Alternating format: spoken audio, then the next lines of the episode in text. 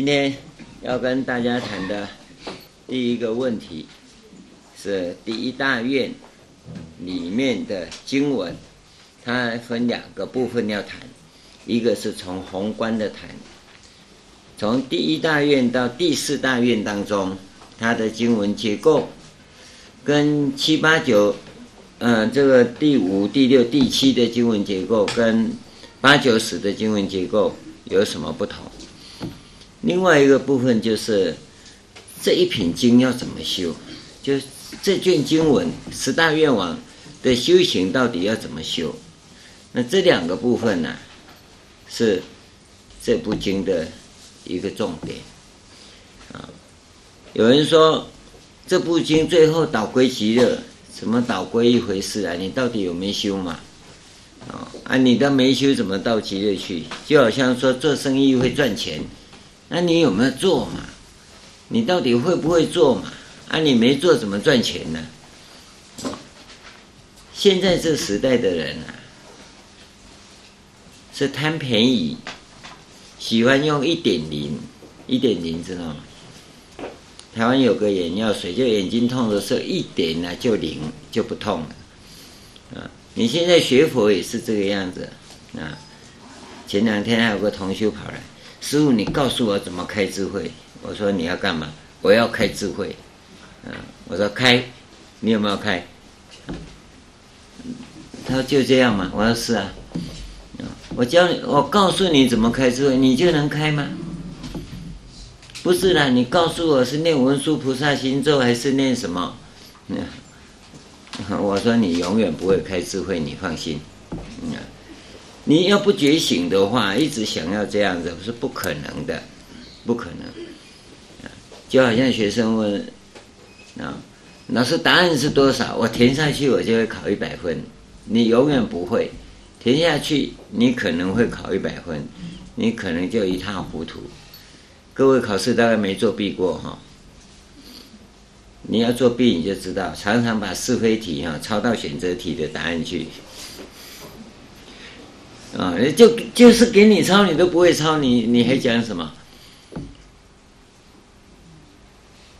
所以修行你一定要懂得怎么修。每一部经文你都有修行的办法，但是就是给这些懒惰虫弄到没办法修，然后只想说结果，你告诉我结果就好，结果没用啊。更何况你根本看不清楚。看不清楚状况。今天我们要跟各位谈的，先谈的是这个部分。第一个，先看经文。经文讲啊，这个言礼敬诸佛者，我是跟各位谈这个部分哈。礼敬诸佛啊，是什么？是怎么礼敬？他现在讲说，所谓礼敬诸佛要怎么礼敬？那你看他经文讲了两句话，第一句。所有见法界、虚空界、十方三世一切佛刹，即为纯素诸佛世尊。这个是讲所，你要记得这一句话啊。所，就我要礼敬什么？那个对象叫所，所以的所。他讲所，那标的要有啊。我要礼敬诸佛嘛，礼敬的标的要有，没有标的，你你要礼敬什么？啊，你要修这个法门，那标的是什么？那么他讲标的啊，是见法界、虚空界。那我们讲是所有的佛，很简单讲，所有的佛，一切佛。那各位知道一切佛是什么吗？坐在墙壁上这些都是佛，对不对？所以说千佛堂啊，万佛殿啊，我告诉你，这不是佛。这是佛像，哦，你要礼敬的佛是什么？是佛像所代表的，你你自己生命中的那个真如，那种自信，你要礼敬的是那个东西，你自己的生命中所具有的真如本性，或者叫真如自信，那都无所谓。你要礼敬的是那个东西，佛像只是一个代表，一个就可以了，一尊就可以了。为什么弄个千佛堂、万佛殿呢？因为道场经营需要费用，给大家来认捐供养道场。那么这等于是写在上面的名字都是功德名录、功德牌位的意思，有没有？常常有啊，功德碑啊，写的很多功德功德主的名字啊。那这个是跟那个意义一样啊。你供养他，供养是什么？供养就培养自信嘛，培养你的自信善根嘛，就是指这个意思嘛。那么你只要把它框在自己身体里面，因为你的大脑会有这种错觉。我我礼敬的是拜我自己，那我怎么拜都可以，我我要怎么办？所以呢，他把你的量跟界，就眼界啊，打开，让你的高度啊增高。所以他讲，所有净法界、虚空界，都是你的生命真如自性的范围。那第一句话就劈劈头就讲这个东西啊，那你这个假如不能体会、不能了解的话，那我要告诉你，你这个法门根本就修不下去。我跟你谈这个问题啊，你听听到了哈？有听到了哈？有没有？啊，你你不要以为我问你这句话什么意思，你听清楚这一句话，于心。有所了然，绝对往生，绝对是极乐世界。光这么一句话，就足以上品上生。你对这个一切佛的认识，所有佛的认识，要是有这种认知啊，死后往生极乐，绝对没问题。你不要以为这么一句话很简单，告诉你，你去想想看，你你你的真如自性涵盖哪些？你反过来去想，你涵盖得到吗？当有个人抢走你的东西，你能够说他就是我的真如自信吗？当你被车子撞到，你会说那就是我的真如自信吗？那你说真如自信怎么这样？啊，不然怎样？那你怎么理敬他？你想想看。所以你有多少认知，决定你多少成就，而这个是发自你内心的。所以这么一句话讲所没有错。讲那个标的没有错，那你认知有多少？有很多同学讲啊，我昨天做梦梦到佛，满天都是佛，满天都是佛，对吗？你你你要知道说，从这个意意志上来看的时候，那叫日有所思，夜有所梦。这没有办法确定说，呃，你那个梦是真的，所以佛是什么你都不知道啊。佛真的长得像你讲的那个样子吗？那是画家画的啦。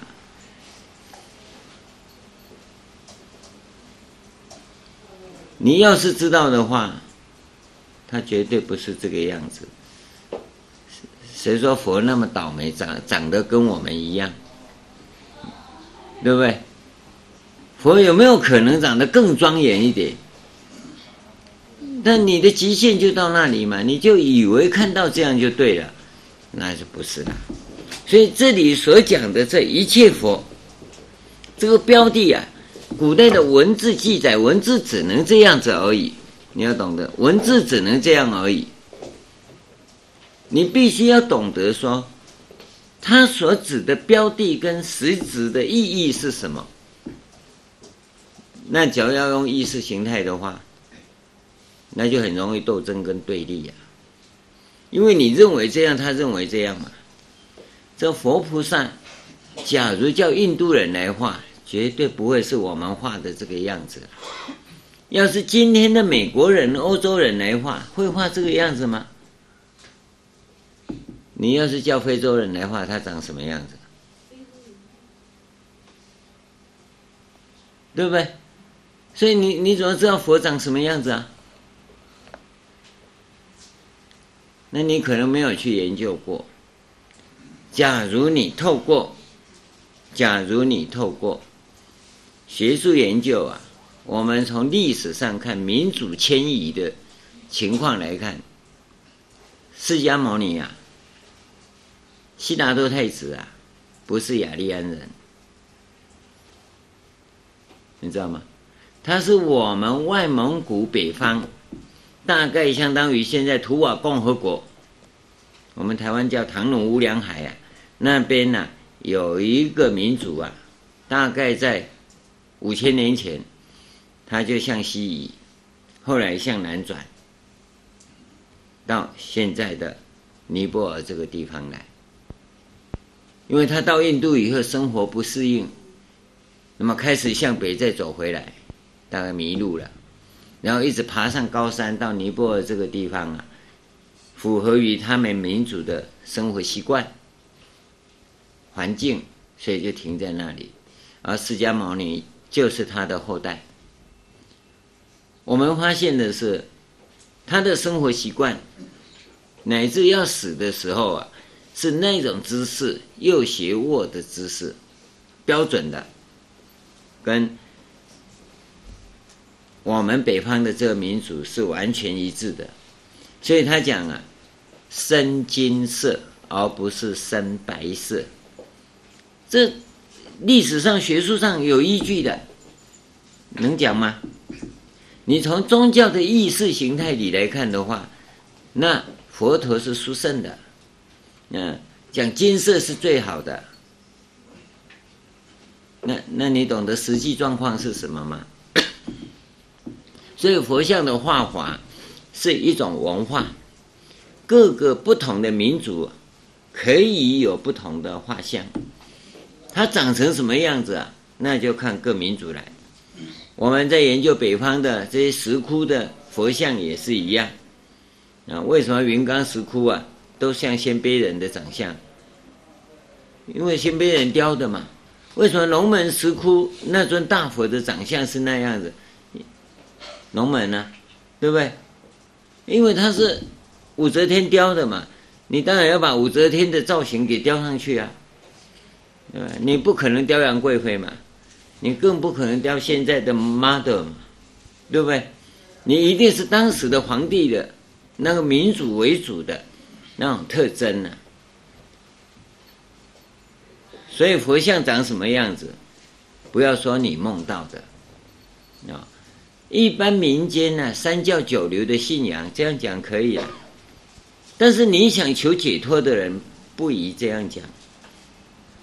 所以我们中国佛教有这种区分啊，三家之言跟三教九流是不同的，民间信仰。跟跟实际上的是不一样，你要要留意到这这一个最重要的区别。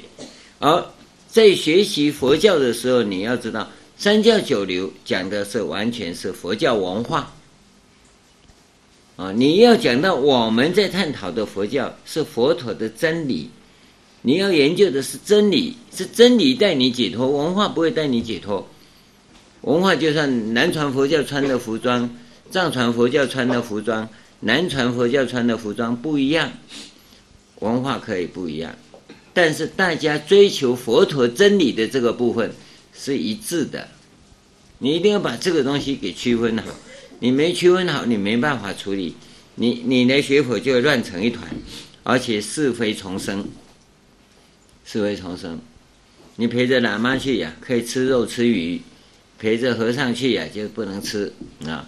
然后你又活得好自在，啊，到底你喜欢吃鱼吃肉呢，还是不喜欢呢？啊，当你想吃鱼吃肉，就陪喇嘛去吃饭，啊，呃，被师父逮到了哈，和尚带我去吃饭，只能吃菜，啊，那就算我倒霉好了。那吃菜什么意思？你不知道啊？可是当你看到一个和尚在吃鱼吃肉的时候，你说他犯戒。啊，喇嘛不犯戒，是吗？那你你了解什么嘛？你对佛法了解多少嘛？这是什么？这是文化。你到日本去，日本和尚讨老婆、生孩子，啊，还有财产，啊，那我请问你要怎么办？所以你要了解到，文化归文化，真理归真理。你是来学文化，还是来学真理？要学文化，一定受到区域性的限制，它就不是真理。真理是十方三世一体适用。啊，不管空间到哪里，就是那个真理；不管时间过去未来如何，就是那个真理。真理没有改革，啊，还会因为时空而转变的，绝对是文化。所以跟你讲，戒律是文化，戒律是文化。佛陀讲的很清楚啊，戒律有开有遮嘛，有开有遮，它就不是真理嘛。真理的三法印能开吗？不能开啊，开了就外道啊。对不对？啊，所以你在学什么？你自己要看清楚啊！你把真追求真理的目标确定，懂得真理跟文化之间的差异，那你要来学什么就知道了，好吧？现在，先把这个所这个标的啊，跟你讲清楚。你要礼敬诸佛，要礼敬什么？这样子明白了？明白了？光明白啊，上品上升没问题的。我看这个样子是不明白的，都全部僵化，眼睛瞪着我这边哈，肯定你不明白。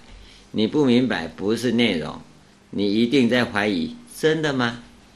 听这么十分钟的课就可以上品上升，保证你上品上升，不要怀疑。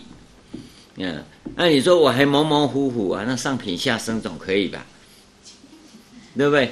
嗯。哎，你说我我我我真的是都听不懂你你你在讲什么？那最少也有下品上升嘛，对不对？不过你那上上下下到最后也搞不清楚啊，不可能下品下升，你放心啊。光是进来这里，你坐下去就睡着了哈。啊，我讲完了，你也下下品上升啊，更何况眼睛瞪那么大在看，绝对中品以上啊。这是有关所的部分，我们再看能的部分。能就是我要怎么样子礼敬啊，对不对？现在我标的知道了，我要怎么礼敬啊？他说：“我以普贤恒愿力故，身心信解如对目前，这是敬。然后悉以清清净身语意业常修礼敬，这就有没有？”他条件都定出来了，以普贤恒愿力故，身心信解如对目前。你想想看哈，普贤菩萨自己讲，我以普贤恒愿力故，这有没有一点逻辑上的矛盾？有吗？所以我们昨天跟各位讲说，这个叫普贤符号，所有的菩萨当中没有他的符号，只有普贤菩萨有普贤符号。他讲的不是我普贤这个问题，讲的是法界中的真正的行法，叫做普贤行。这个普贤行愿是放诸四海而皆准，知道吗？恒立古今永不变。你要知道你前辈子修什么，下辈子会不会跟这辈子的修法接上去？那很简单，你有没有行普贤恒愿力？有的话，一定接上去。那你说我想不起来，想不起来，肯定你没有修普贤恒愿。你修的一定是乱七八糟，自己讲的，自己想的。我们讲的修行的五大败笔呀，自以为是，想当然尔啊，你自己想的，都自己想，自以为是嘛，想当然尔嘛，还有什么？五个啊，啊，以偏概全啊，先入为主，这五个我记不起来了，念了四个哈，还有一个自己查，啊，我们都讲过了，那一种主观意识作用的哈，不算。所以我告诉你说，你这样修对不对？你不要问答案，你自己反反求诸己，我这样修对不对？我这样拜佛对不对？你要自己求证啊！我刚学佛的时候，跟各位讲，我拜十万拜，大概就骂了十万次观世音菩萨，嗯，就一张纸，就画个小姐，然后写个南无大悲观世音菩萨，哇，真是莫名其妙啊！观世音菩萨长这个样子吗？都读到大学毕业啊，爸爸妈妈都不拜，那一张纸小姐有什么好拜？经过了十万拜，因为我一再的反反证求证，观世音菩萨是长这样吗？因为他永远微笑，啊，我不管怎么问他就不讲话，嗯，经过十万拜以后，豁然，我就跟他讲说哈，我决定这辈子尽形寿修行到底，但是我现在在社会上太复杂。啊！我要到经济部上班，当个公务员，给我简单的生活。啊，那你帮我找工作，我就不管了。哎，你要知道，过三个月啊，经济部就打电话来，啊，你要上班是吗？我说是啊，啊，那你明天来好。我说你在哪里啊？我怎么去啊？那我经济部啊，你不是要来上班吗？我说哦，是啊，嗯，就去了。这不可思议啊！要你来讲的话，骂人家十万遍了，人家还帮你的忙，不是十万遍是你超越你的自我超越，你想要跟前辈子连起来，跟下辈子连起来，你只有普贤恒愿，这是真理。所以普贤恒愿力，你说是普贤菩萨的恒愿，那当然可以啊，也不能说你不对。但是普贤恒愿力是真理的实力，真理的一种加持力，和真理的一种能力，法界中真理的那股力量。那你在修行的这个，你所修的这个法门里，是不是走上这里来？很多人说念佛念阿弥陀佛绝对往生，我请问你，你这样念对吗？你没想过这一句话？那、啊、你就像那个、那个念佛机一样，一直念下去，你再怎么念，你都念书念佛机。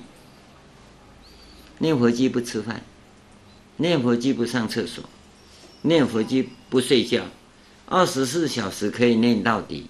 请问你念佛机往生吗？极乐世界是不是都是念佛磁带、念佛光盘？并没有啊。为什么？是什么往生？你知道吗？你搞不懂啊。不是说极乐世界都两片嘴唇跟一张是一一一条舌头去往生的，不是。就是你的用心。你怎么用心，你怎么去？你不用心，你怎么去呢？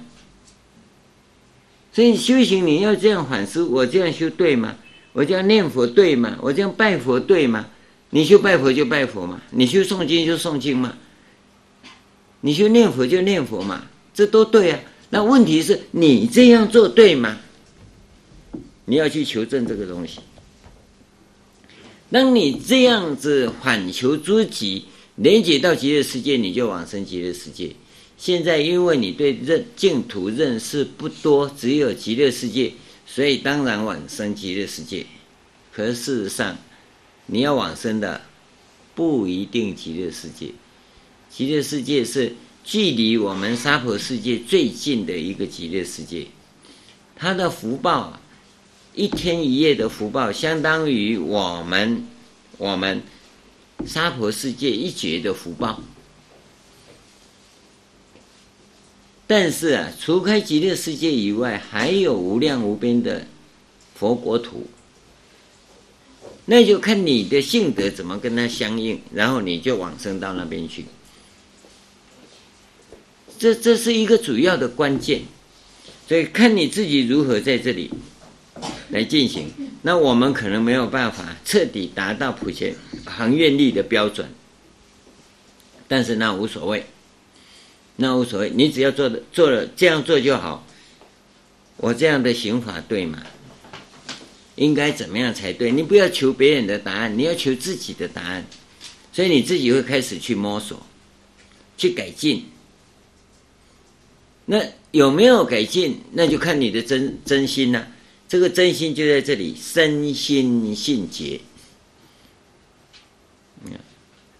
师父这样讲啊，我每每拜一拜就我这样拜对吗？拜一拜，结果人家念南无观世音菩萨还有福报。你说我这样拜对吗？又拜一拜，那那菩萨说你在干什么？啊，你抬头又跟他讲，我这样拜对吗？念佛不念，南无阿弥陀佛不念，那你说我这样念对吗？我这样念对吗？不是，那叫做肤浅。这地方讲的是身心性解。你那个怡情带着，你会去摸索。你甚至于茶余饭后，喝个茶、喝个咖啡、喝果汁的时候，你在想，哎，哎，应该这样，应该这样。好，我就试着这样再去做。那你就一直摸索，一直前进。我跟你讲，三十万拜你就开悟了，三十万拜就够了。那你要不是这样拜啊，三千万拜也没用。所以说，磕头如捣蒜，喊破喉咙也枉然嘛。那你只是机械式的不算，要用心，绝对有效。佛菩萨历代祖师教我们修行，不会欺骗我们的，但是你必须用心，所以这个叫做身心性解，如对目前，就自己很恳切，在佛菩萨面前，啊，我自己这样思维，所以我常跟各位讲，你真的想要修行，想要走佛陀真理这条道路，想要常随佛学呀、啊，跟随佛陀的步伐前进。有一件事你一定要做，就是夜深人静，大家都睡着以后，你自己啊要到佛前去跟佛菩萨对话。不要说每天呐，要经常，好像小孩子依偎在父母的怀里一样，去跟佛菩萨对话，要以绝对真诚的心去跟他讲。不是应付一下，不要把佛像拿来擦擦又放下去的。你今天好漂亮啊！哟，下辈子你一定有长得很漂亮的果报。这个只有这个果报。但是你真诚心起作用的时候，那就这里讲的身心性解如对目前。啊，这这个基本的条件，我跟你讲了，你以这样的心境来进行行法，那么下面讲的就是你要做的事情了。那前面讲的这“我以普贤恒愿力故，身心性解如对目前”呢，这句话叫做修行态度。你要修行的人的修行态度，你是什么样的态度？啊，态度越正确啊。那你光这个部分你就超越了，绝对出三界，绝对入法界，啊！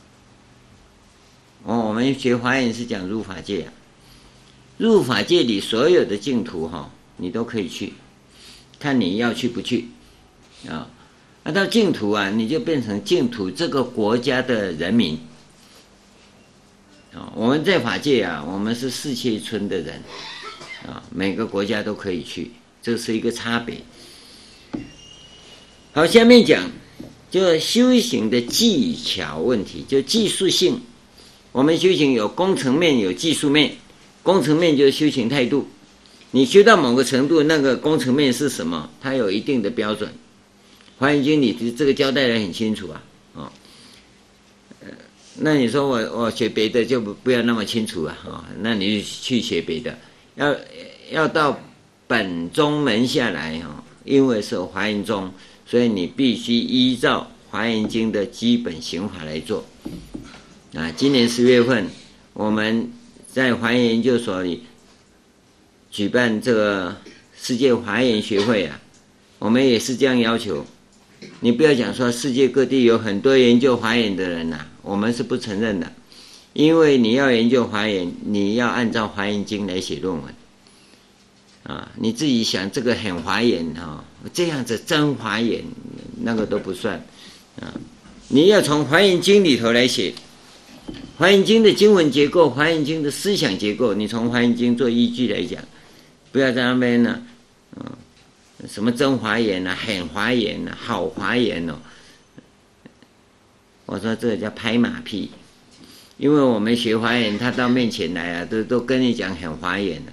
这一点都不华严，你所以你要懂得修行态度，每一个阶段有一个阶段的态度，要一直提升。那下面这一句话是技术性的，技术面修行的技术、修行的步骤、修行的次第，那华严里面很清楚啊。好，那这个地方就讲：悉以清净身语意业，常修礼敬。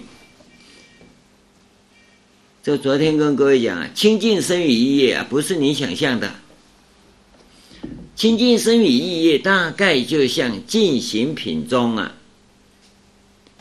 文殊师利菩萨所讲的一百四十一大愿，你要按照那一百四十一大愿的生活状态，知道吗？生活，你要用那一百四十一大愿的条件。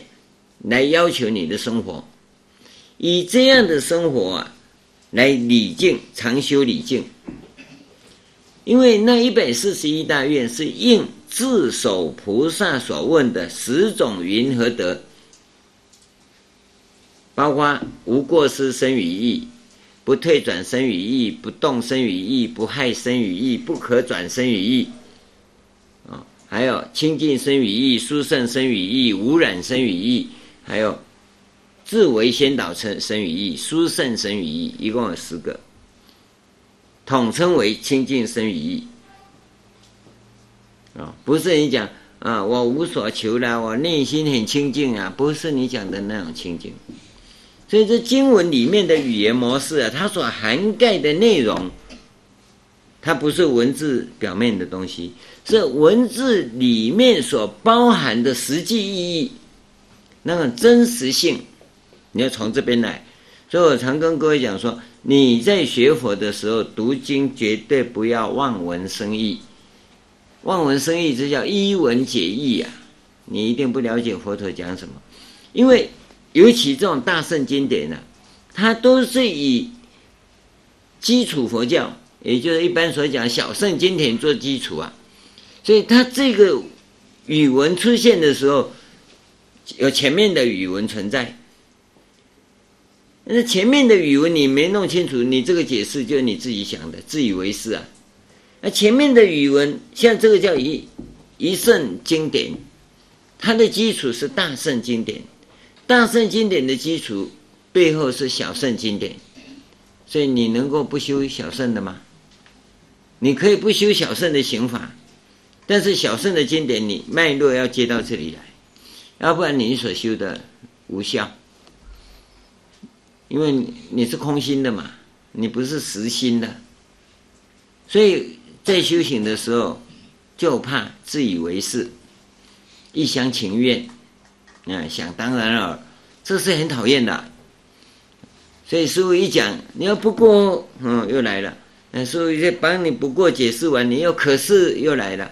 啊，可是讲完了，但是啊，但是解释完了，还有又来了，所以永远进不了状况。我们叫这个都是杂讯，都是杂讯。好，那么昨天讲到这个地方啊，那你要看清楚这里所讲的，它分有三个向度，一个所，一个能，能里面有修行态度跟修行技术，有没有？这讲起来很简单呐、那你要去具备这些条件，估计你呀、三到五年的时间，哦，假如啊，你曾经在外面自己修自己的，自以为是那些杂讯是对的话，那你大概要八年到十年的时间，因为你必须先把旧有的给退掉，重新来过，啊，光是我跟你讲说，这个一圣经典的刑法牵涉到前面大圣经典，大圣经典又牵涉到前面的小圣经典。那从小圣到大圣来到这个地方啊，光是这些怪概念你就转不过来，你要去充实的东西就很多。禅师啊是不要这些的，但是禅师有个基本条件，你要很干净，很干净，就大脑是空白的，知道吗？大脑要是空白的，像六祖慧能。他大脑是空白的，所以师父讲什么他都听什么，不会偏差。我们现在不是，我我我们的大脑哈，就就跟那个图片一样，弯弯曲曲、扭扭曲曲，里面很多。大脑里头啊，有有蟑螂、有蛔虫、有蚂蚁、有有老鼠啊，哦，所以所以现在正法在给你们用，你所以你要记得，佛法讲的一一个原则。第一个要荡涤与晦气，晦气，就那个瓶子是宝瓶，但里面有很多毒药，你一定要把毒药洗干净。假如不洗干净，你就把甘露装进去，甘露也变毒药，对不对？所以你想想看，你这个宝瓶，你就是个宝瓶，宝瓶里面现在装了很多杂质，那你必须要清除掉。假如你都没有装，那是最好。但是你要记得，意识形态的佛教文化，不是修行上所要的。你你一定记得这一点。我们昨天跟你讲过了，不是别人的指导错误，知道吗？是因为这些在刑法上会相冲突，会相冲突。就走路，教你先左脚出去，再右脚，那你就左脚先出去，再右脚。你说那边讲说先右脚出去，好吧？那你两脚看你怎么出去，对不对？不是右脚出去不对，也不是左脚出去不对，你只能采用一个方法，一脚出去。你要不一脚出去，那你下辈子做马，对吧？才是两脚一起出去嘛，对不对？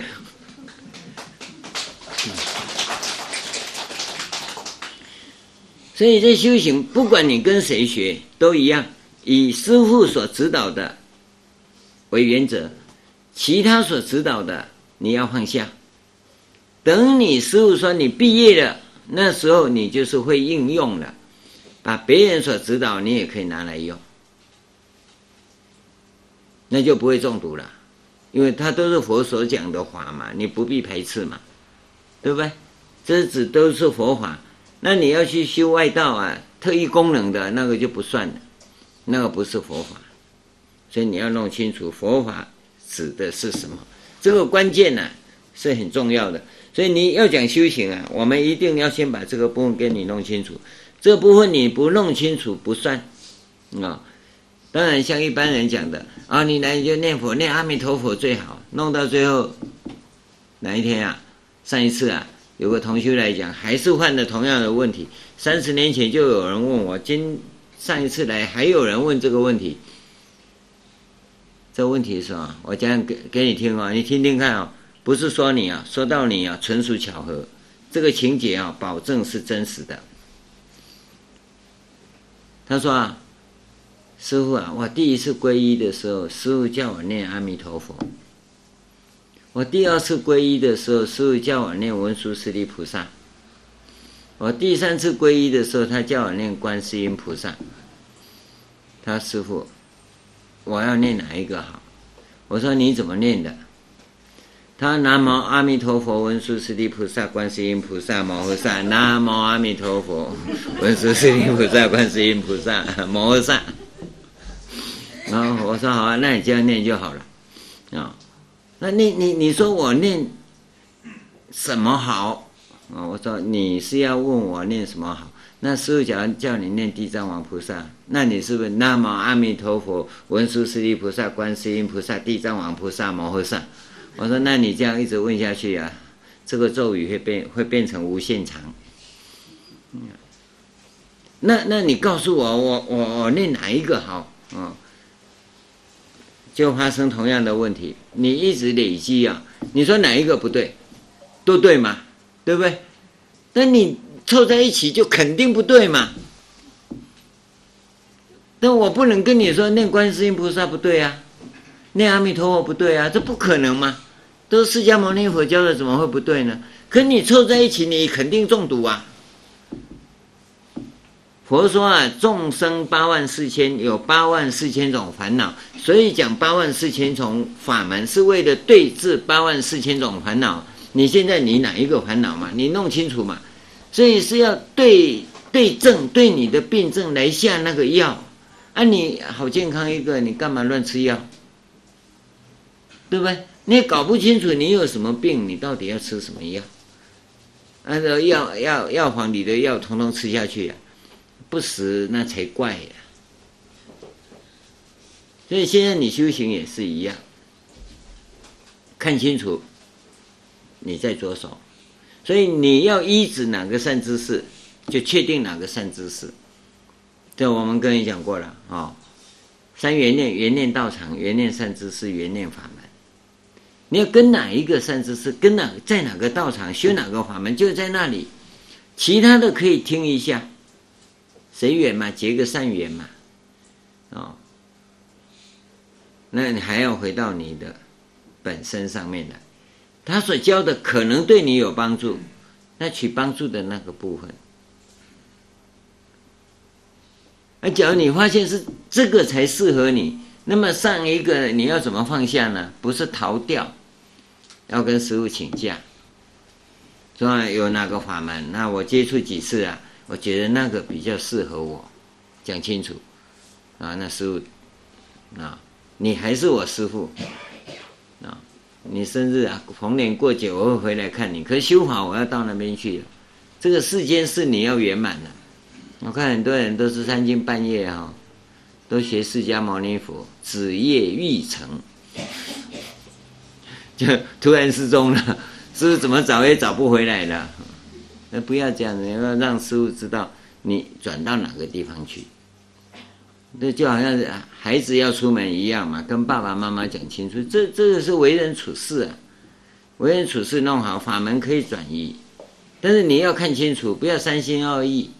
啊，结果一只脚踩好好多条船，到最后死在香水海，你没有办法过香水海到须弥山脚，那就更不用说要什么成就了，这个是给各位一个修行上你应该要认知的。好，这个地方只讲这三个东西，那如何修啊？没有讲，《华严经》真正实际修行的那个部分呢，是在禅堂里头讲的。现在在法堂，法堂只讲这些。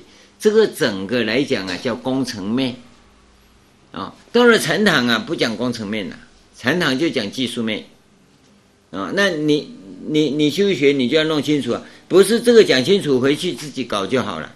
你说我家里也可以做禅堂，那可以，啊、哦，那个叫做迷你禅堂，啊、哦，迷你型禅堂，啊、就像像小孩子玩的娃娃车玩具一样。我也有汽车，啊，汽车在哪里？从口袋拿出来，啊，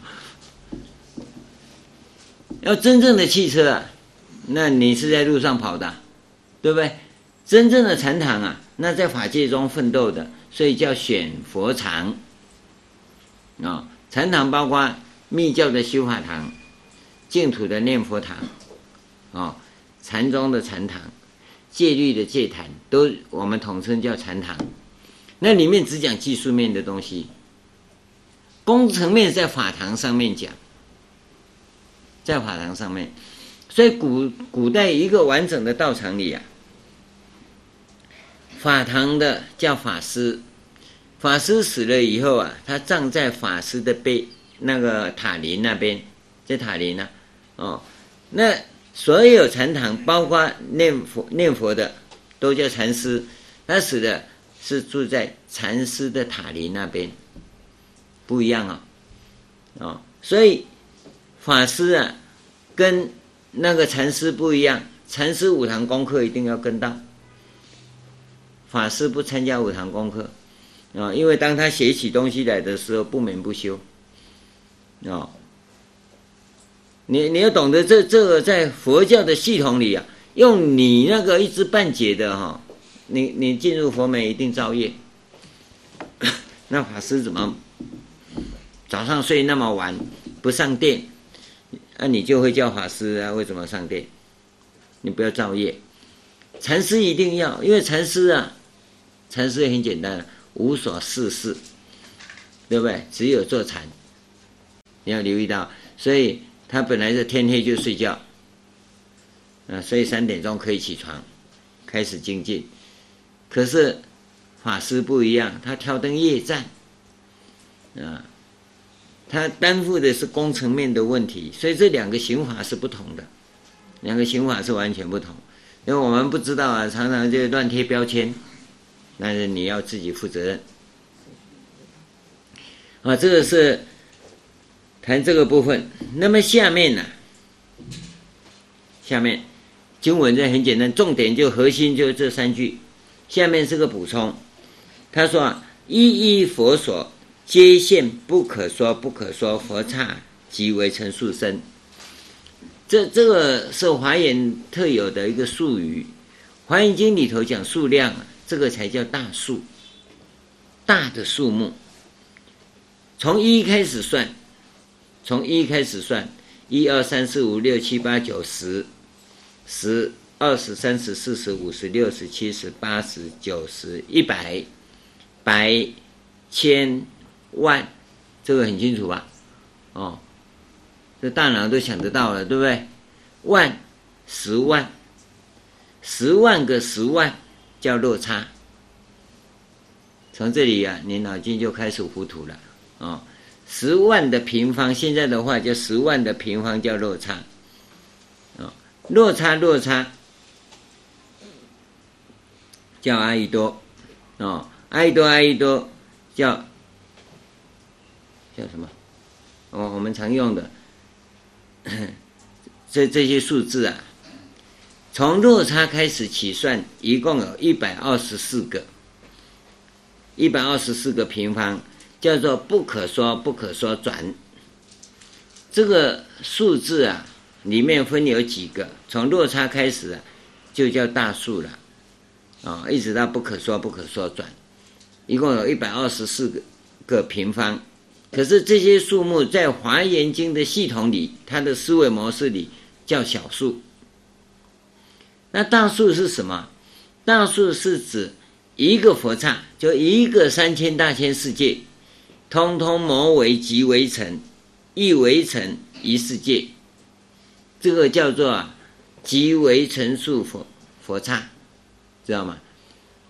一佛刹即为成数佛刹，那么这个地方讲的是不可说不可说佛刹，有没有？有没有看清楚？哦，它不是一佛刹，是不可说不可说佛刹，其实就是小数当中的最大数，不可说不可说转那个意思。有那么多的佛刹，通通磨成即为成数，啊、哦。那么，那数目你能想象吗？到这个地方的数目啊，叫做极大数，极大还是可算，只是你算不完而已，它还是有限。华严真正的大数是无限，把这个极大数啊，统称为它只统称一个数字，所有。所以你在讲所有的时候，你根本没有概念；你在讲一切的时候，一切诸佛你是没有概念的。所有一切佛，你是完全无概念。到底有多少？你把《华严经》里面的数目弄清楚。不可说不可说，佛刹即为成数佛，那有多少啊？所以你去感受，光是感受这个数字啊。你注意这一句话，不可说不可说，佛刹即为成数佛。这个数字，你去感受，它有多大，你是感受不到。你的福报啊，就有多大。你要修福报，从这里修。这个是什么？心量无限大，你的心量已经放大了，你福报就会跟着大。当然，你在供养佛的时候，你就要起这个观呐，这叫法供养啊。啊，我在供佛的时候，我供养，仅仅以此微薄供养具，一点点供养具嘛。啊，供养不可说不可说，佛刹即为成数佛。那你心就要进去了，不可说不可说，佛刹即为成数，到底是多少？有那么多佛，那我一一佛前拿这个去供。好，你现在在礼敬诸佛的时候也是一样，我这么一拜拜下去的时候呢，是礼拜，不可说不可说，佛刹即为成数佛。那你要去感受那个数数量啊。那个数量的存在，你要感受它，你感受多少，你的心量就多多大，那这礼敬就遍，就普遍出去了。当然，它的标的是所有尽法界、虚空界，按你能不能到达，那是一回事嘛。但至少你已经扩大了嘛，不会是空洞的，知道吗？不会是空洞的。希望大家在修学上先了解这个部分。那么下面呢，他在解释。这个境界的高广，为什么他要解释这些境界呢？因为第一个讲那个所的时候啊，是表示普贤菩萨；讲能能的这个部分是讲文殊菩萨。那么能所之间的关系，表达的意义是什么？我们休息一下，等一下再跟各位谈。刚才我们提到所这个标的。指的是普贤菩萨，能这个标的指的是文殊师利菩萨。那这里头要展开的理论系统啊，是相当广泛的。那我们简单的跟各位啊提提一下这一个部分，在佛教的本体论里头啊，你大概没听过哈。佛教还讲本体论，全世界人类思想中的本体论，只有在《华严经》里面才找得到，其他找不到。他们虽然也讲本体论呢，那讲的很空洞，啊，没有《华严经》这么具体。真理的存在与特质，真理 从真理来讲本体论，那就真理的存在。真理的存在是什么样子？这个本体论展开啊，大概要讲一百个小时才讲得完，啊。哲学的本体论呢，《华严经》是讲最清楚了，然后我们没有办法一下子跟你讲清楚。那我简单的跟你讲，本体就是清净法身佛。清净法身佛你看不懂啊，它是一种无极。或者形而上的东西，那么从这无极转变为太极的时候，叫无极而太极啊，就从清净法生活变成有形有相，你可以见到的，这个就叫普贤菩萨。普贤菩萨在印度有二十八个名字，我们这里只用一个名字，叫普贤菩萨。那二十八个名字当中，包括你刑法的名字，还有我们这中观论派的易学经教的名字，它有很多种名字。那这个地方讲的是所所表现出来的，它已经是什么？由太极分两仪了，这就分两仪来讲了。它降一格来讲，因为讲讲到现象论，你就都了解了：桌子、椅子、红包、麦克风、电视。那你你就很清楚了嘛，那就不要定义了，你看就知道了。可是越往上，那你就越麻烦了。所以当你形而上不了解的时候，就讲形而下。那人类思想是从形而上一直到形而下，所以由无极而太极，太极生两仪，两仪生四象，一直扩大给你去了解。所以来到两仪的时候，就产生能所的问题了。所是普贤，能是文殊。我我只讲到这里，再往下详细的我就不讲了。那么这个地方你就会发现了，就会发现为什么普贤菩萨讲完所这个标的以后，紧接着就我以普贤恒愿力。这恒愿力是简单，就是能的部分嘛。那这个力呢，要大到普贤，大到涵盖整个所的这个部分。所以它才叫普贤恒愿力，知道吗？啊，不然为什么叫普贤恒愿力啊？它指的是普贤所代表的所的这个部分，就整个法界虚空界这个部分，所以才有普贤恒愿力的讲法。那你行法怎么修啊？行法从禅观，我现在跟你讲禅观哦。你从净土的念佛，还有那个戒律的，还有密教修法的，那它只是一个技巧的不同而已啊，标的是一样的。很多人说修到见佛了，见佛你就成就了，可你没有见佛，你是见到佛像，而且是意识形态中的佛像，不是见到佛。佛是什么？佛就是普贤，普贤的另外一个名字啊。在修行中啊，叫 prana，梵文叫 prana。我们中国第一个翻译这个名词的人是安世高，就是波那，叫波那。那文殊菩萨的另外一个名字叫般若，praja，有？praja prana 是一对的嘛？那么你要拥有 prana 的能力，要 praja 的能力去找到 prana。知道吗？这修行的基本要领就是这样，它它是它的要领就这么简单的。问题是你要培养出你 praja 的能力，然后才能找到 prana。当你没有 praja 的能力，你怎么找到 prana？好了，prana 找到你就成佛了，那你见到佛就见到般那见到波那，见到波那是要用波若去见波那的，所以波若跟波那合一，然后。波若跟波那要双明，那首先你要找到所波那，然后再找到能。波若，你倒过来修也可以用波若。找到波那，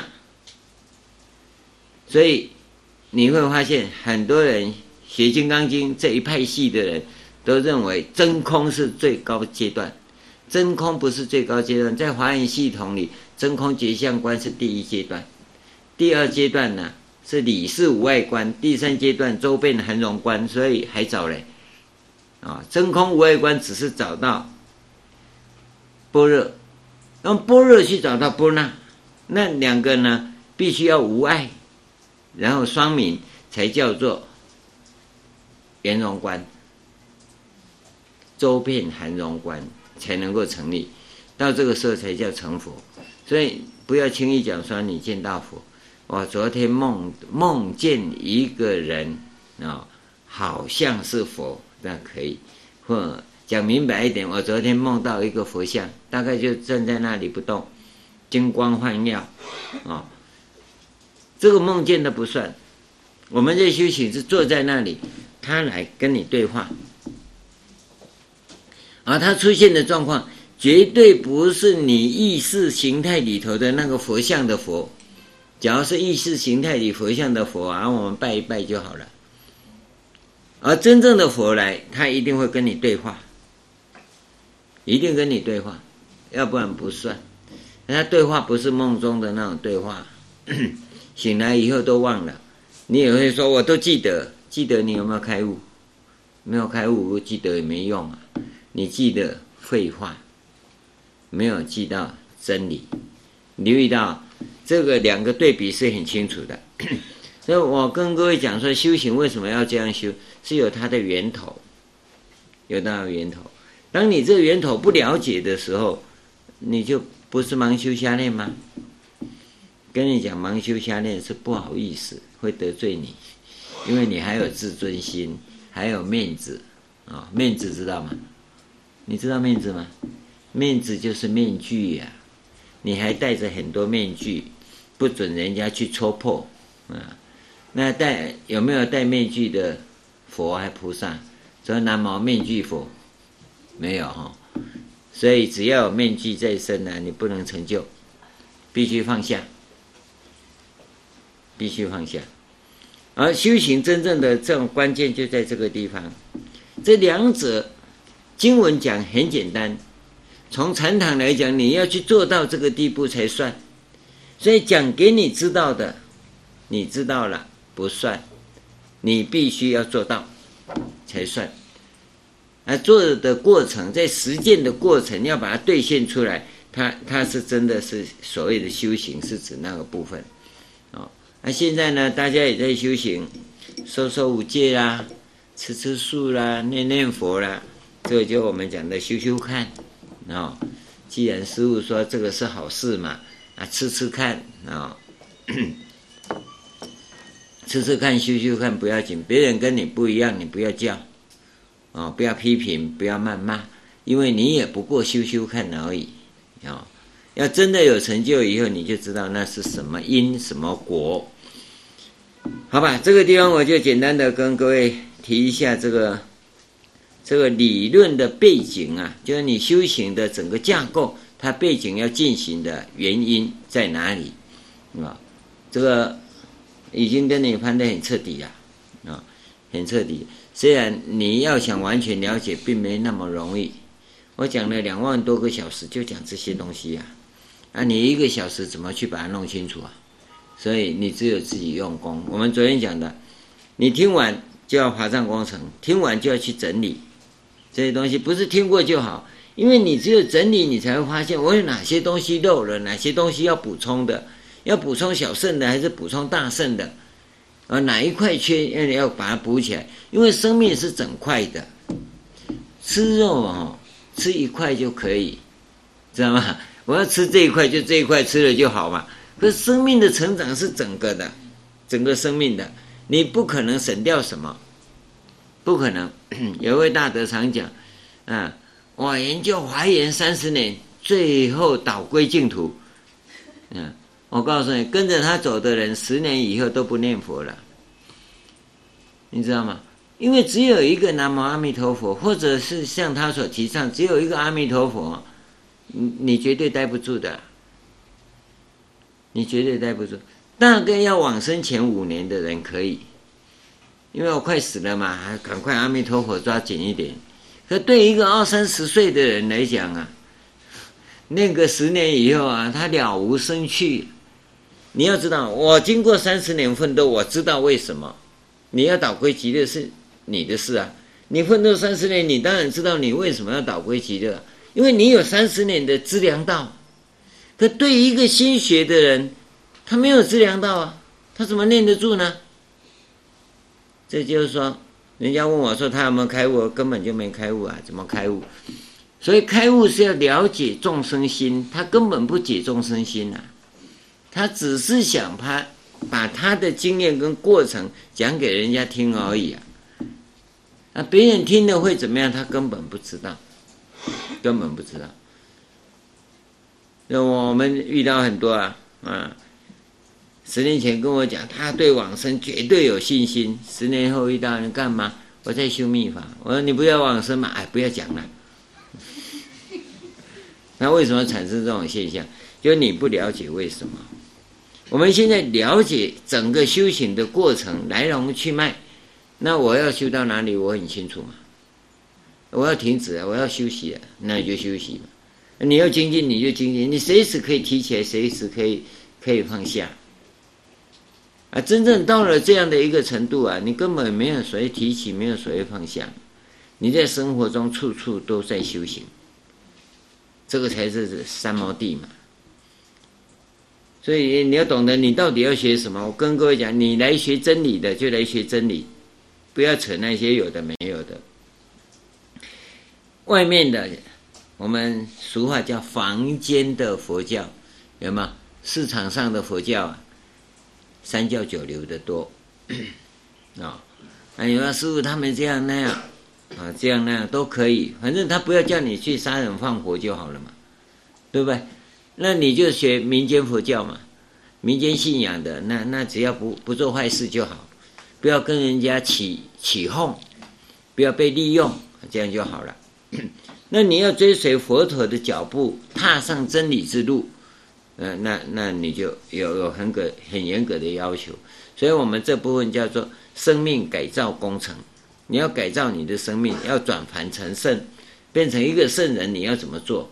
那从身心灵上面，我们全部进行啊，所以这里头没有便宜的货啊，你不要等到跳楼大拍卖才要来买啊，这里没有，不会有跳楼大拍卖，也没有周年庆啊，没有打八折，都没有，都没有，因为生命的成长啊，一定是全方位来的，弄清楚啊，所以这这第一个部分呢，我们先跟各位讲清楚。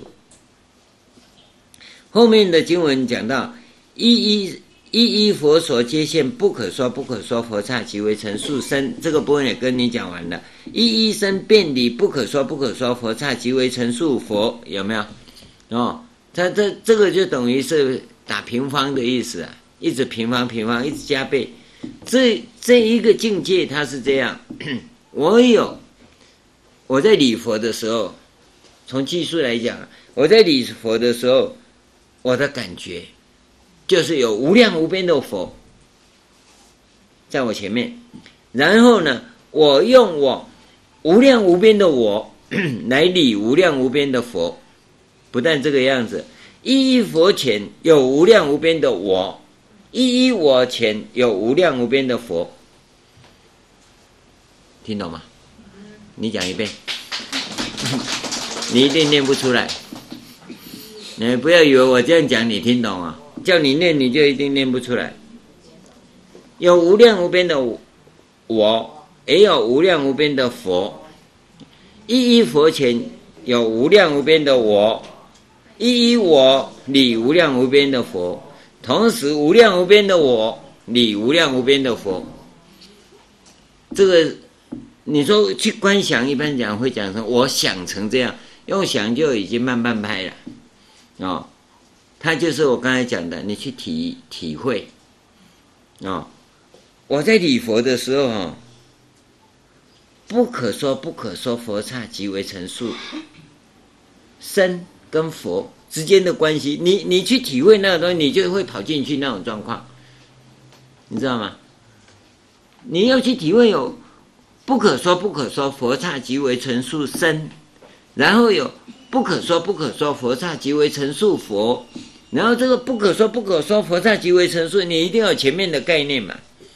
那不可说不可说是什么？它量是有多大？那佛刹即为成数又是什么？你这要了解嘛。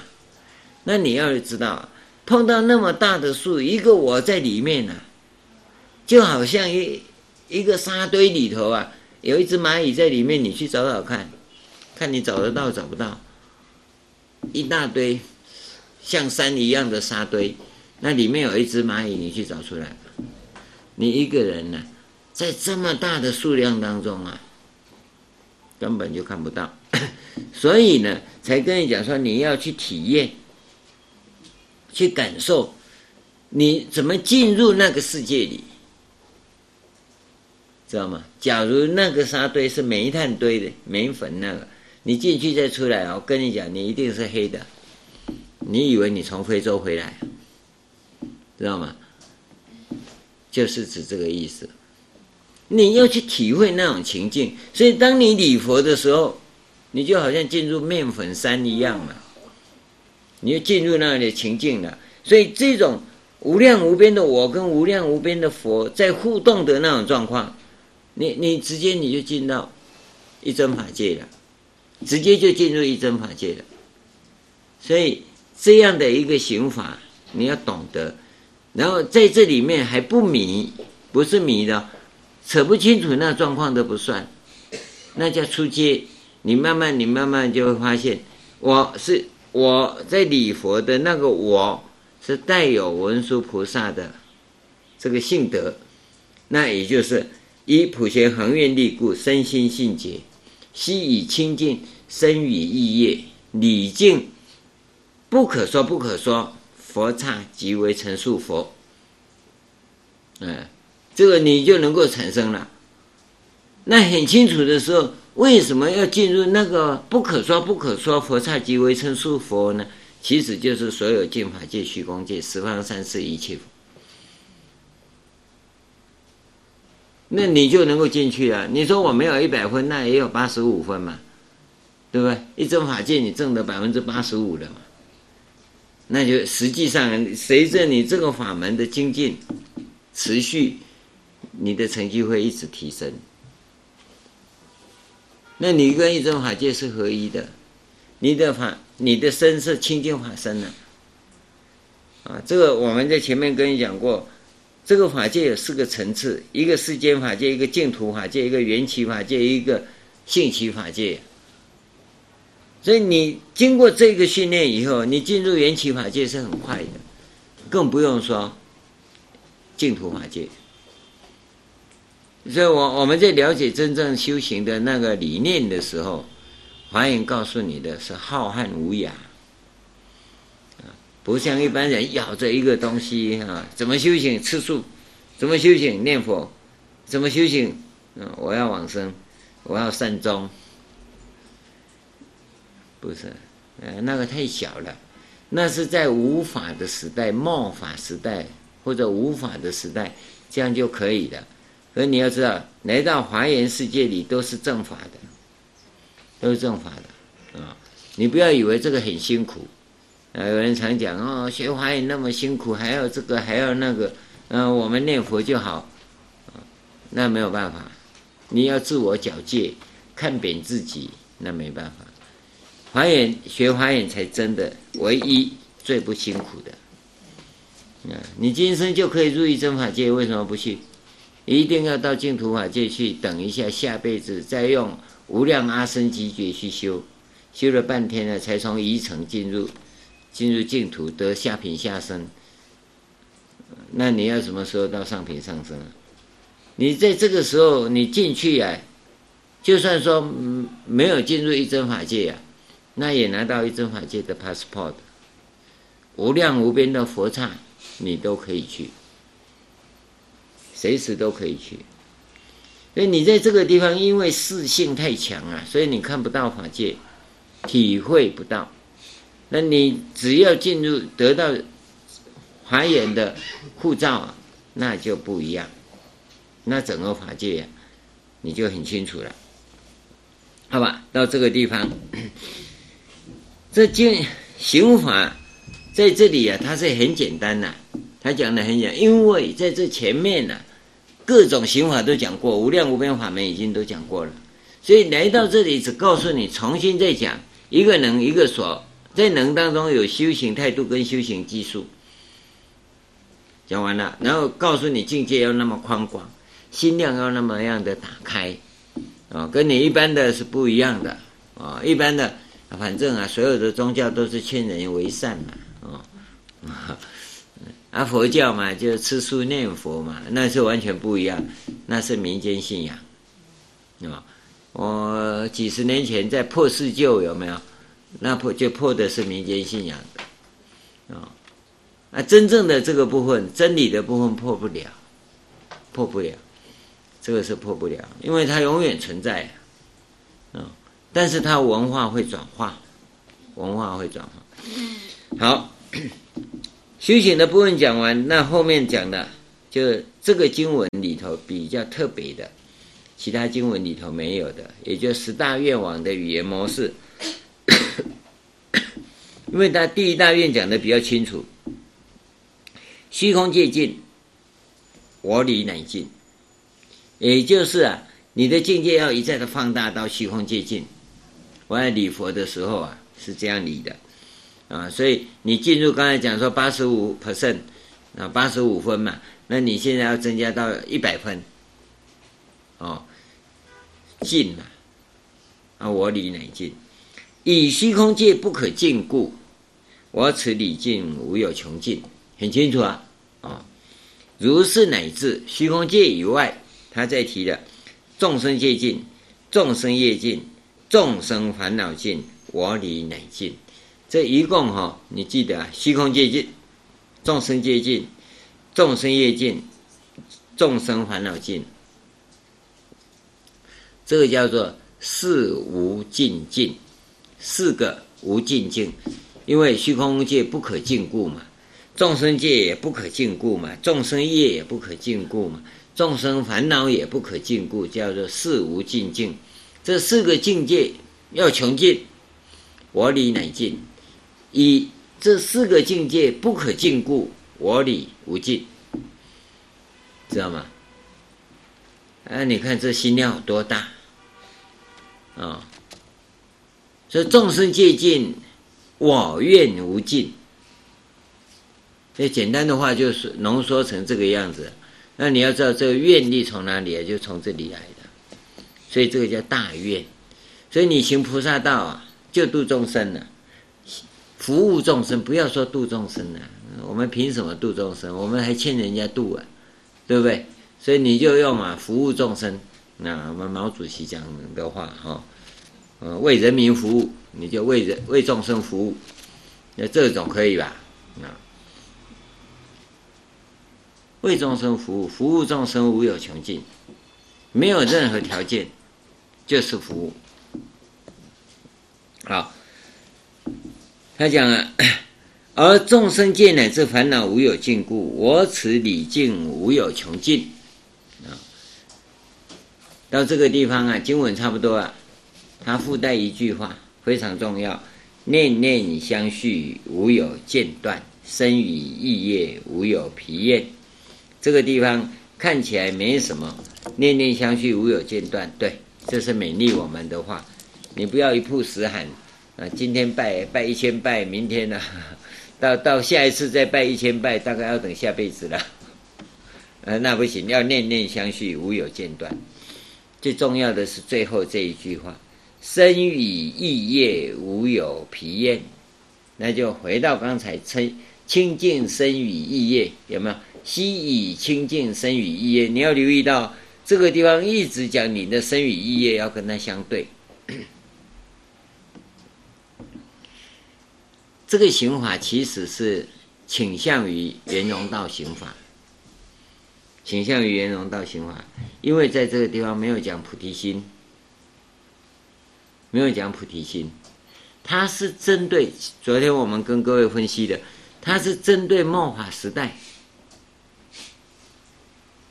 可以不讲菩提心，但是你清净身语意，身语意业无有疲厌，你要留意到啊，这个哈。我跟你讲，修起来其实比发菩提心更难啊！发菩提心呢、有时候还可以偷懒一下，但是要以这个清净身语意业来修啊，必须念念相续，无有间断；身语意业，无有疲厌。这个是行法的基本要求，行法基本要求。你假如说这个行法你不知道，你根本不知道怎么修。到最后啊，都只拿最后一句话“导归极乐”，你就要导归极乐，是没有错啊。这个念完就可以导归极乐了。只要你有办法把这个这一卷经文念一遍，比你死到天堂去好一百倍、一百万倍啊！因为到了极乐以后，就是做出世间的准备，是在极乐做出世间的准备。那你这个法一修，你就出世间了，你要记得啊！啊，你不要说那修华严你到最后到哪里去，就入法界了，到哪里去？你知道吗？所以整个大宇宙是你的家，而且你不会迷路，这是一个关键处。所以我在这里跟各位谈哈，进华严三品里头，华严三品里头，进行品。判行品、普贤行品、普贤行愿品不在三品里面。普贤行愿品呢、是融合啊，融合啊，这个这两个行法，一个圆融道，一个次第道行法综合出来啊，一个你既能够具备次第道又能具备圆融道的这种等量功德，那你假如啊修一修，因为我们这个世间的人是修一修会忘的，啊，人遇到挫折痛苦的时候啊，都会想到佛菩萨，对不对？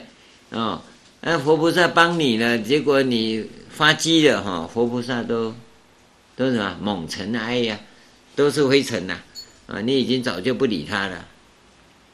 即使是这样啊，往生极乐，就是这个啊，不是叫你修一修发达以后就忘了哈，因为这个表示你没有信心，带有疑，所以你到极乐是住疑层，还进不了极乐啊。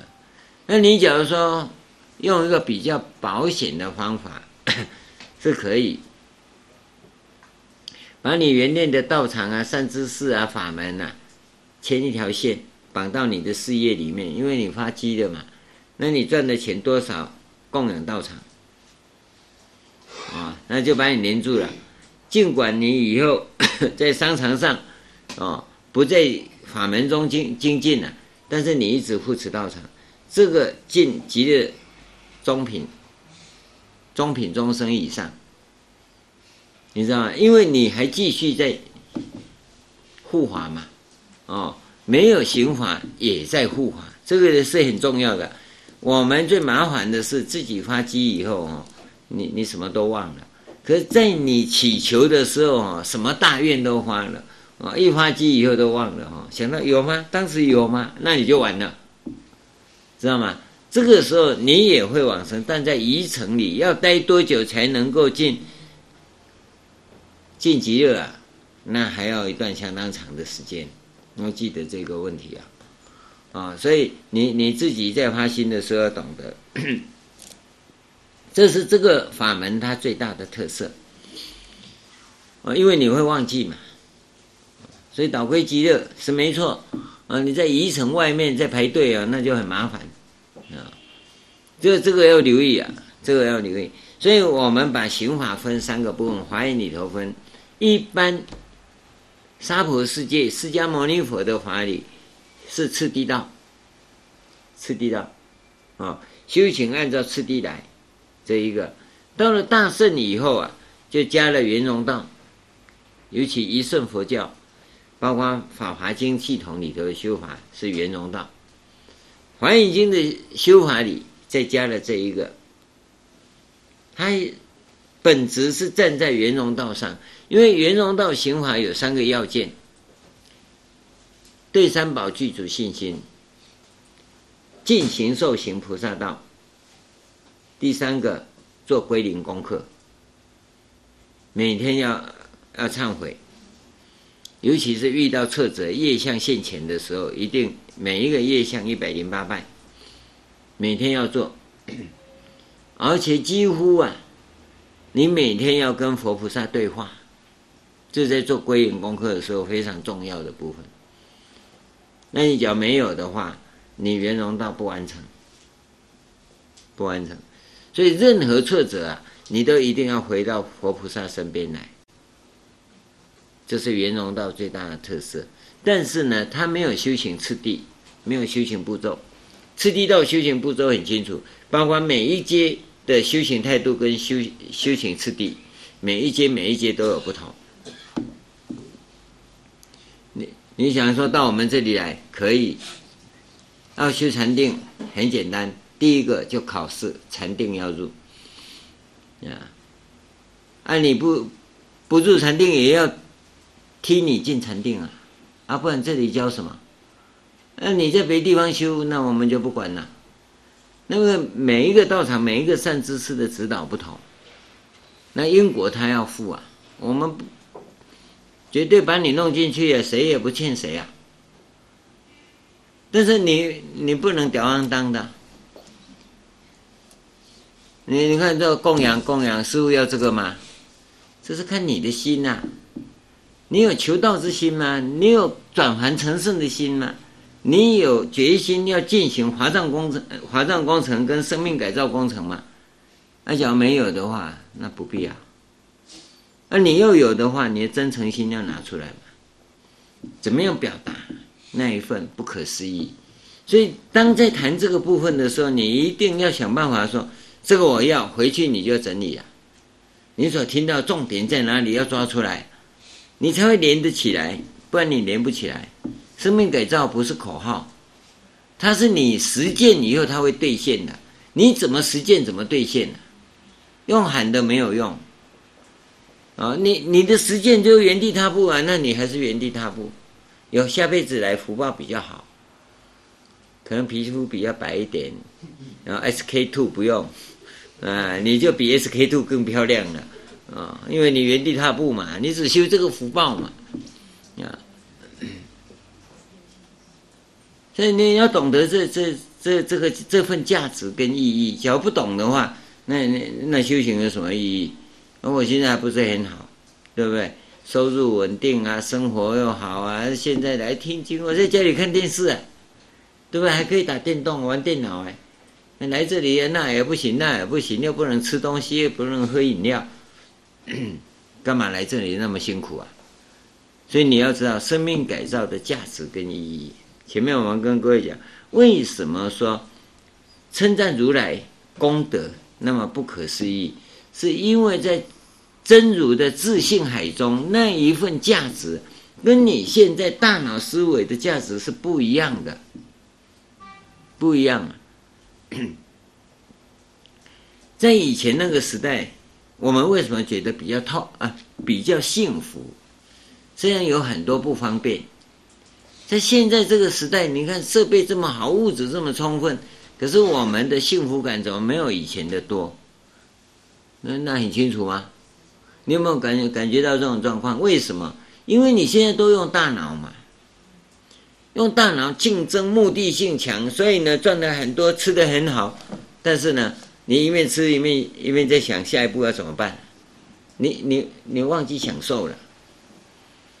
所以很多朋友啊，现在啊，嗯，我们每个礼拜聚会一次。我这这里我不知道啊，台湾很多啊，每个礼拜聚会一次，就找一个美食店，有名的餐厅去吃啊，一碗牛肉面，一碗牛肉面不多。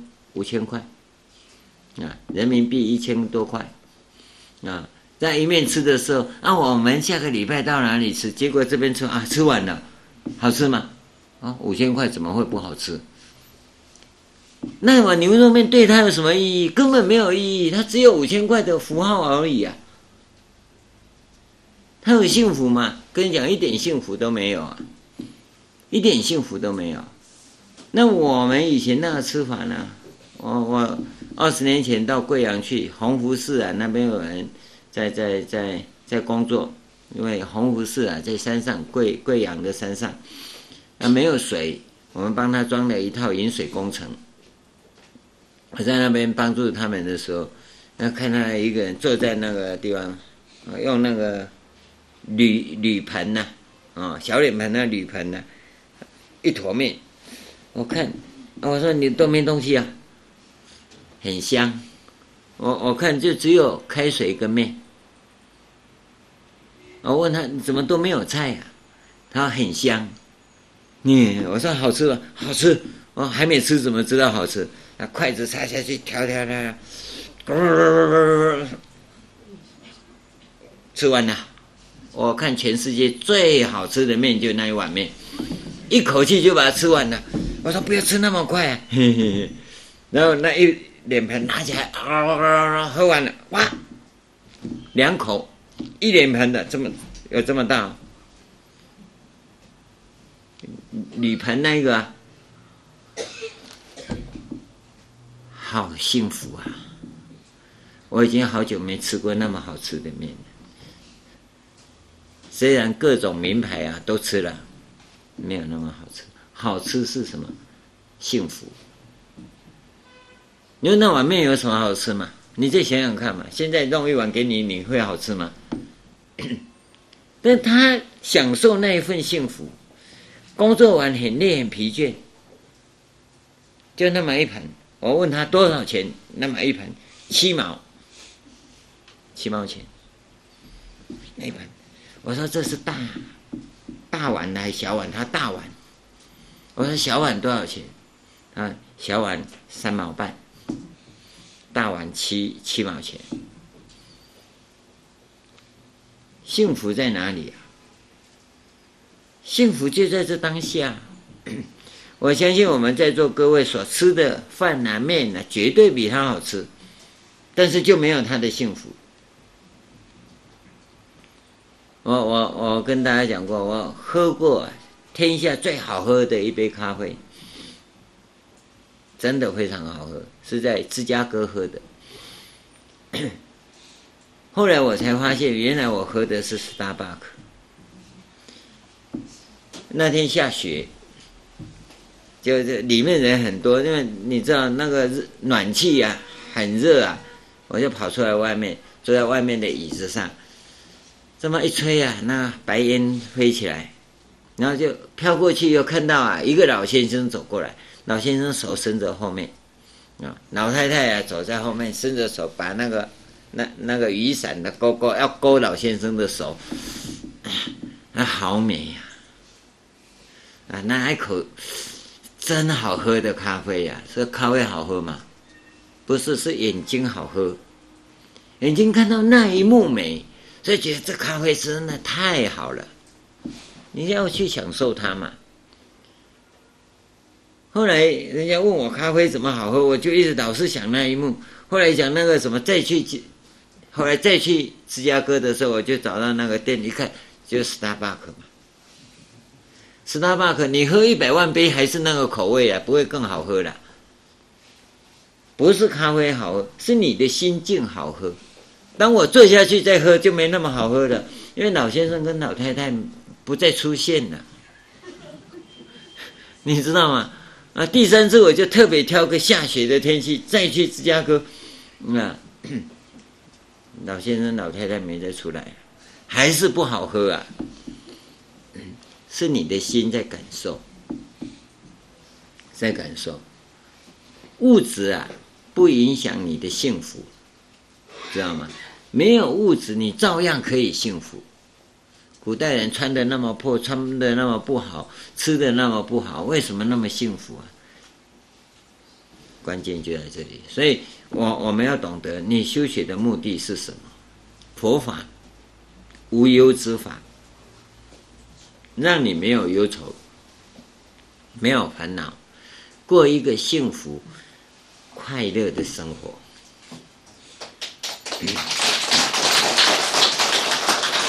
你不要以为说佛法修了以后走路哈可以不着地哈，要去美国啊不要签证啊，你放心了，美国警察照样把你抓起来。嗯，你说我会飞呀？会飞是你家的事啊，这个手续就是手续。你要懂得，世间法归世间法，但是呢，你的出世间法就是没有烦恼。你要懂得学佛学什么？幸福快乐，幸福快乐不建筑在物质上面，物质是随缘。今天有福报啊多一点，没福报少一点，那没有关系。但是你假如追求物质啊，你一定痛苦，一定痛苦。所以我们只讲随缘。随缘并不是说不能享受好的，你知道吗？可以享受，因为你有福报嘛，对不对？但是你去追求那个享受就不对。现在福报这么好，你为什么为什么不不享受呢？有有没有受过八关斋戒？有没有？我们这里没有哈。八关斋戒说不能睡弹簧床，啊、哦，所以你就睡在地板啊。怎么办？那有人这样教，我也不能骂他。谁说不能睡弹簧床？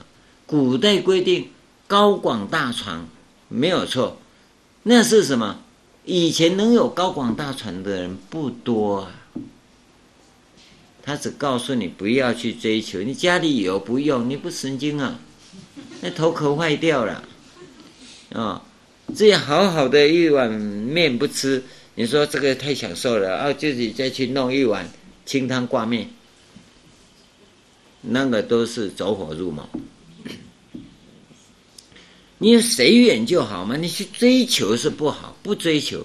那你有这样的生活环境，今天有这么好的生活环境，你说不能坐沙发椅，哦，那有沙发椅，我说今天说八关斋戒，那你就不要上出租车，对不对？出租车是不是沙发椅啊？哪一部出租车是用木板凳的？那不可能的事吗？你不是出问题了吗？所以环境在改变，我们是随缘嘛。啊，那就规定说，那受八关斋戒不能不能搭出租车啊，是不是这样？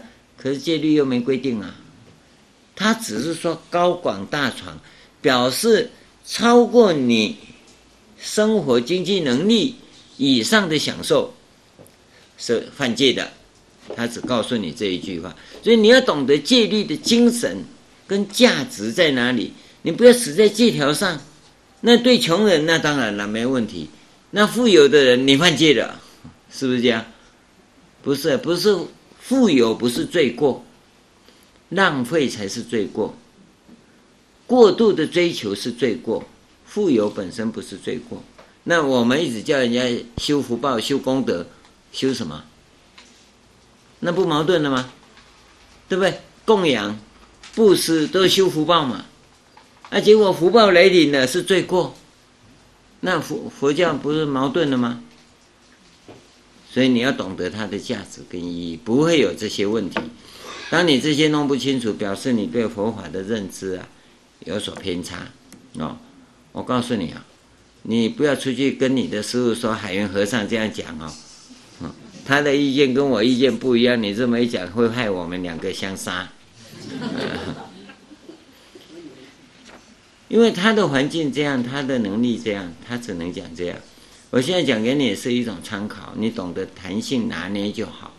啊，有些是不能够跟人家讲的，啊，不是不对，不是对不对，因为他的程度问题，他程度不到这里哈，他才刚讲完，你跟他说你你讲的不对，海云法师怎么说？你害我们两个打架，啊，好吧，这个有人说佛教应该有一个单一标准，佛教没有单一标准，佛教要有单一标准，每个人的长相应该要一样，身高要一样，太高的要砍掉，对不对？太胖的要割掉，单一标准嘛，对不对？不是，生命这种东西没有单一标准。它有一个原则，但你要会拿捏，所以在戒律上面才讲开遮持犯，知道吗？它有一个原则，但是它有一个 plus，有一个 minus，在这个范围里面都可以。所以它的原则就是不伤害众生，不伤害众生。所有的戒律原则都在不伤害众生。大圣呢，再加上一条增上。给众生的法身慧命，就是灵性。我们现在讲灵性能够提升，这是大圣在要必须要做的。所以在这个地方特别强调发菩提心。那大圣小圣在这个地方差别，但是他们的第一个前提就是不伤害众生。啊，你说不打妄语，那一个人跑过来，你叫他往那边走，他走了。啊，那另一个坏蛋跑来，我要打他，他那个跑哪里去了？我不打妄语，他在往那边走，你会把他害死，你看看，对不对？那那个时候，你不是打不打妄语，你要救他，他往那边走，对不对？他找不到就好了嘛，他找不到不是一定我的问题嘛？你找不到是你的事嘛？你要救人，救众生，以救众生为目的，所以不伤害众生为前提。那你就知道不打妄语是什么，对不对？啊，这是一个，我我们在修行的过程里，我相信各位常常要碰到这种矛盾现象，但你要懂得应变啊，懂得处理。好，这是第一大愿，我想简单的跟各位谈一下第二大愿。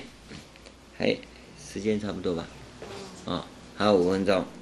好，第二大愿，我我就把刚才要跟各位谈的那比较经文的部分跟你谈一下。你看第二大愿的经文，复次善男子，言称赞如来者，所有见法界、虚空界、十方三世一切刹土，所有即为一一尘中，皆有一切世间即为成数佛。一一佛所，皆有菩萨海会围绕。我当悉以甚深甚解现前之见，有没有？前面是讲所的部分，有吗？第一个条件啊、所的部分，那刚才念过，你很清楚。第二句啊，我当悉以甚深甚解现前之见，就修行态度嘛，对不对？各以出过辩才天女为妙舌根，一一舌根出无尽音声海，一一音声出一切言辞海，称扬赞叹一切如来诸功德海。这修行技术，哦，他他讲这句话什么意思？他有两个意义，这是语言嘛？称赞如来用语言呐、啊，它有两个意义。第一个哈、哦，言出有物。有物，不要空洞的啊！哦、我记得我读大学的时候，一下课啊，大家拼命的就进厕所、出厕所。厕所知道哈？有人从厕所出来，我从厕所要进去。哎，吃饱没？那是什么意思啊？从厕所出来，你问他吃饱没？在我们来讲没什么嘛，第四节下课就要去吃饭呢，所以在厕所碰到 也是吃饱没。可是你把那个情境转换一下，会不会觉得很奇怪？在厕所里面吃饱没？你是吃什么吃饱没？这个叫做空洞啊！我们一见面就说哇，你气色好好，其实他肚子痛得要死，你还说气色好好，这叫言之无物。这个叫交际应酬话，不叫称赞。啊、我们有一个同学，她实在长得很漂亮。啊、我说她长漂亮，不是说我好色了哈、人家漂亮就是漂亮啊啊、那每一个人也很喜欢偷看一眼，这个巧笑倩兮呀、啊。这个淑淑女长得美，君子好逑嘛。所以很多同同事同修们，就会找机会啊去跟他搭讪。那有一个就是。